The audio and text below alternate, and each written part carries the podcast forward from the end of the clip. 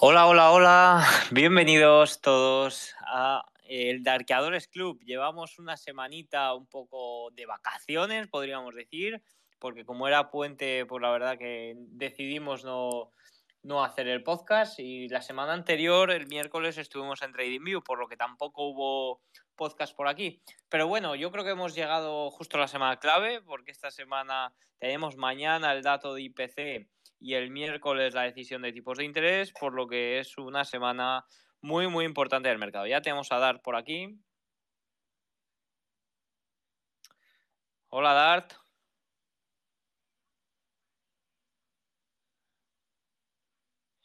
Vale. Hola. Hola Diego, muy buenas. Hola, ¿qué pasa? ¿Qué tal? ¿Cuánto tiempo?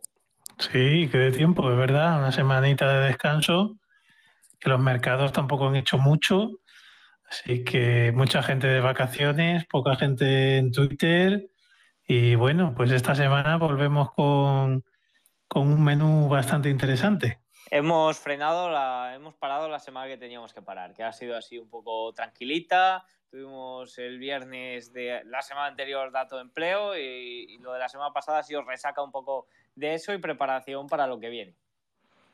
Efectivamente. Ah. Bueno, pues vamos a empezar perdón, con, con, el meollo del asunto. Mañana tenemos a las 14.30 hora española, creo recordar, el dato de IPC estadounidense, un dato que yo creo que va a ser clave para no tanto la decisión de tipos del miércoles, sino las palabras de Powell del miércoles, yo pienso.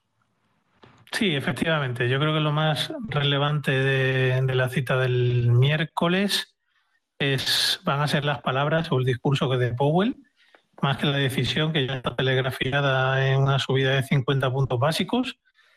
Y, y, esas palabras que nos indicarán pues el futuro próximo hacia dónde se va a dirigir, ¿no? Si va a haber más subidas de tipos, cuánto tiempo van a tener que mantener los tipos ahí arriba, si vamos a hacer una recesión o lo vamos a poder evitar, pues todo, todo ese tipo de todo ese tipo de cosas será lo que a, a lo que tenemos que estar atentos en el discurso de, de, de Jerome Powell del miércoles. Y también, eh, como cita más importante de la semana, eh, pues el dato de IPC que sale mañana, ¿no? Que, ojo, porque eh, aunque todo el mundo está telegrafiando 50, subida de 50 puntos básicos en, en, en, los tipos de interés el miércoles, si mañana hubiera una gran sorpresa, ¿vale? Podría precipitar pues una subida mayor de, de tipos, ¿vale? En caso de que de que los datos salieran bastante peor de lo que de lo que se, de lo que espera el mercado, que ahora mismo es una reducción, eh, o sea, una un, un, decrecimiento de la inflación, eh, una bajada del 7,7 interanual hasta el 7,3, ¿vale? Sí, debería de, de, haber unos datos mañana bastante más altos de lo esperado, pero bastante, bastante más, yo creo, para, para subir los 75 puntos básicos. Yo creo que está ya bastante como has dicho tú, telegrafiado por parte de Powell con los anteriores discursos que la subida de tipos va a ser de 50 puntos básicos y ya nos vamos a plantar en el rango entre 4,25 4,50. Mucho más fuerte ya no se puede subir. Sí, de hecho, eh, salió un artículo el día 5 de diciembre en el Wall Street Journal que venía a decir, bueno, que de, el autor era Nick Timaraus, que es bueno, como dicen, tiene bu buena fuente, ¿no? Bebe de muy cerca de la FED, que decía como más probable esa subida de 50 puntos básicos y que a lo mejor ese incremento de, los salarios que, que preocupaba, preocupaba tanto a la FED, lo que hacía era que la siguiente subida también fuera de 50 puntos básicos cuando en un principio se había anunciado que era de 25 puntos básicos, ¿vale? Era lo que estaba descontando el mercado. Así que, bueno, eh, lo normal es que sea de 50, porque como digo, hay muchos miembros de la FED que lo que están diciendo es vamos a frenar un poco porque queremos ver cómo las subidas que hemos realizado hasta ahora afectan a la economía. Y eso todavía no lo hemos visto. No vaya a ser que nos pasemos de frenada y, o, o nos pasemos con las subidas, perdón, y, y luego la economía sufra una recesión más, más larga de lo que, de lo que podríamos haber tenido si hubiéramos ido con más cuidado. Sí, pero eso ya lo dijo Powell, que eh, el objetivo de la Fed es el 2% de inflación y que le da igual pasarse eh, y tener una recesión mayor si se logra el objetivo de inflación. Sí, sí, sí. De hecho, venían a decir que eh, si para controlar la inflación tenía que tener una recesión y dañar al mercado laboral, que era eso mejor que eh, ser tímidos con la, con la inflación y que después de unos meses donde parece que se ha controlado la inflación, la inflación volviera a subir. O sea, eso es peor que, que lo comentaba anteriormente. Entonces, bueno, pues vamos a ver. Es que aquí tenemos varios puntos. O sea, yo pienso que ya más deprisa no se va a poder subir. O sea, la verticalidad de esta subida de tipos ya la hemos visto, eh, por lo menos es lo que yo pienso. Y ahora eh, la clave está en cuánto tiempo vamos a estar subiendo los tipos de una forma más lenta y cuánto tiempo lo vamos a mantener arriba, porque Powell y miembros de la Reserva Federal siguen diciendo que su objetivo, principal objetivo, es ese 2% de inflación. De momento no han cambiado. Veremos ya en un futuro si cambian y te, a lo mejor te dicen un 3% de inflación. Pero para lograr ese tanto por ciento de inflación, eh, yo creo que el mercado laboral tiene que sufrir, porque si sigue tan ajustado, los salarios están creciendo como están creciendo, que era un 5,1 o 5,3% respecto al año pasado, y, y el gasto sigue tan fuerte, la deuda de las tarjetas de crédito por compras también sigue, ha recuperado niveles previos a la pandemia, no se va a lograr ese objetivo del 2% de inflación tan pronto. Desde luego parece, parece difícil, parece difícil y, la Fed no suele bajar tipos de interés hasta que tenga evidencias de que estamos en, una recesión. ¿vale? Todavía ahora mismo estamos lejos de, esa recesión, aunque tuvimos una recesión técnica ya allá por junio, ¿vale? Pero eh, esa, esa, recesión que, es dañar a la economía, eh, datos del mercado laboral mucho más débiles de lo que hay ahora, un millón y medio de personas más al paro de lo que hay ahora, eh, pues todo eso, hasta que no veamos eso, la Fed no se va a plantear bajar los tipos de interés. Y seguramente eso empieza a llegar a partir de junio del 2023 sería raro que empezáramos a verlo antes, ¿vale? O sea, yo mm, como mínimo eh, espero que los tipos eh, se mantengan, ya hayan hecho techo eh, en junio de 2023 y lleven unos meses manteniéndose en, ese nivel de, techo. Y ya a partir de ahí, pues será cuestión de tiempo de ver realmente cuándo empieza la o cuándo la Fed tiene evidencias de que vamos a una recesión y a partir de ahí cambia la política, ¿no? Ese famoso discurso que todo el mundo está esperando del cambio de política, que ese sí que será un discurso pivote, ese sí que será un discurso de decir, a partir de ahora hay vía libre, porque la, eh, de política monetaria contractiva pasamos a una política monetaria expansiva y, y hay vía libre para poder invertir con, con mayor tranquilidad o con mayor seguridad que lo que hay ahora mismo. Vamos a hablar un poco del mercado. El mercado la semana pasada, sobre todo, fue creo que el lunes.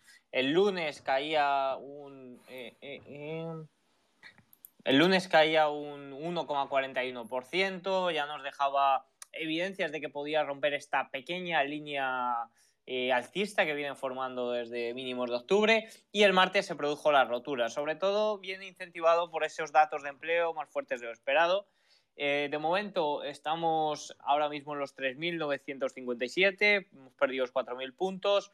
el volumen tampoco es demasiado, esperando un poco a lo que pueda suceder mañana.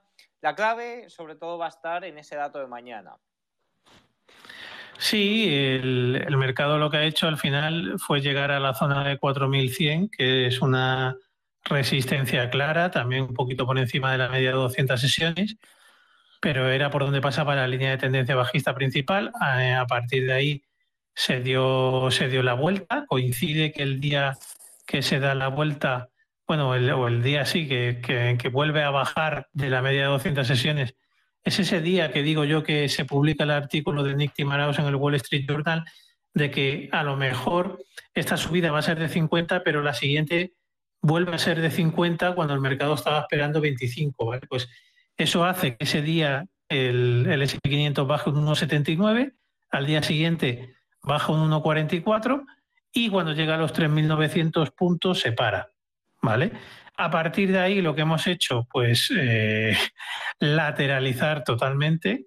Desde entonces estamos moviéndonos entre los 3.980 y los 3.900. No hemos sido capaces de, romper por ninguno de los dos de las dos vertientes, la alcista o la bajista. Y sí que mañana pues espera que con la volatilidad que puede imprimir a los mercados el dato de, de IPC, tanto si es para bien como para mal, pues, pues podamos ver una, salida de esos rangos. Ahora mismo estamos más cerca de la, de la ruptura por abajo que la de por arriba, pero como dices, ya esto no depende del análisis técnico, dependerá más del dato que, veamos mañana y, la, reacción de los mercados a ese dato. Si nos vamos por sectores y por empresas, acciones, seguimos igual que hace semana y pico cuando dejamos de hacer el podcast, que es una de cal y una de arena. Un día sube un sector, otro día sube otro. Hoy, por ejemplo, este, estamos viendo fuerte la energía. Eh, si vemos la última semana, el sector utilities de lo mejor y la energía lo peor. Si vemos el último mes, el sector de la salud lo mejor. Prácticamente no hay forma de coger este mercado, la verdad. Sí, es bastante, bastante complicado. Sí que es verdad que la energía que se estaba comportando muy bien durante la última semana tuvo una corrección seria. Hoy parece que de nuevo el crudo vuelve a rebotar, pero está, sigue dentro de una tendencia bajista, no hay que olvidarse de eso, son simples rebotes. Y, y cuando vuelva a retomar de nuevo después del rebote esa tendencia bajista, pues ojo porque ya hablábamos, creo que no sé si fue en TradingView cuando estuvimos haciendo el webinar, de que hay una hay una hay un gap, perdón, entre el comportamiento de, del crudo y el comportamiento de las acciones del sector energético, ¿vale? Eh, se veía que eh, las acciones del sector energético están un 20 o 25% por encima de lo que ha sido el comportamiento del crudo. Por tanto, que, se tuviera cuidado, porque si ese gap, que suele estar mucho más cercano, se cierra, eh, las acciones del sector deberían bajar más, ¿vale? Para, para arrimarse a lo que es la cotización de, del crudo, en este caso el West Texas, ¿no? Con el que estamos comparando. Luego, el healthcare se está comportando muy bien, toda la tecnología sanitaria, todo eso ha sido quizá lo que mejor se ha comportado de las últimas mm, dos semanas. Eh, consumo defensivo también se ha comportado bien y luego pues mucho mucho mucho vaivén vale la tecnología sigue sigue bastante débil eh, el growth eh, no acaba de no acaba de romper demasiado si vemos el, el Russell 2000 o el Russell 2000 growth Vemos que se han parado también en zonas eh, muy importantes. Parece que estamos, estamos como, como si estuviéramos en el ojo del huracán ahora mismo, ¿vale? Tenemos el huracán dando vueltas alrededor nuestro, estamos en medio, que hay una tranquilidad eh, pasmosa, está todo el mundo como esperando y a ver qué mañana qué sale, ¿no? Mañana es como que, que, que, el ojo del huracán se va a desplazar y ya no vamos a estar en el ojo, sino que vamos a estar en la zona esa de turbulencias. Pues así están todos los principales índices. así que mañana vamos a salir mucho de dudas. Es una época también que eh, hay muchos eh, analistas o, muchos bancos de inversión que empiezan a sacar estimaciones para lo que es 2023. Hay pocos que dicen que, 2023 va a acabar mejor que lo que, lo que está siendo 2022 o, o los niveles que está 2022. Y sin embargo, he visto una nota de Goldman Sachs, creo que era, que decía que, ojito, porque si el dato de inflación sale bueno, podría ser el fin del mercado bajista, porque ya el mercado técnicamente, pues creo que podría rebotar más de un 20% de los mínimos. Pues bueno, ahí nos estamos moviendo, ¿no? Entre todas esas informaciones que hay por un lado positivas, otras negativas, y al final mareando un poco la perdiz. No, está claro, al final si el dato de mañana sale mucho mejor de lo esperado, es el fin del mercado alcista, porque prácticamente ya tenemos ese 21% que hay que tener para supuestamente finalizar el mercado bajista. Y si sale malo, eh, no hay duda de que van a salir analistas diciendo que nos vamos de nuevo a mínimos. De eso no, no tengas duda. Claro, es que, pero eh, aquí, hay, aquí hay dos temas. Eh, la gente o los bancos de inversión están viendo bajadas en los índices para el año que viene, sobre todo pensando en la recesión, ¿vale? En la recesión que no estaría descontada en los mercados. Pero si el dato de IPC sale malo, ¿vale? A lo primero que va a tener que hacer frente el mercado es a una subida, a otra subida de tipos de interés que no tenía descontado. Y esa subida ya posteriormente nos podrá llevar, o, con mayor seguridad, a un, a un escenario de, recesión.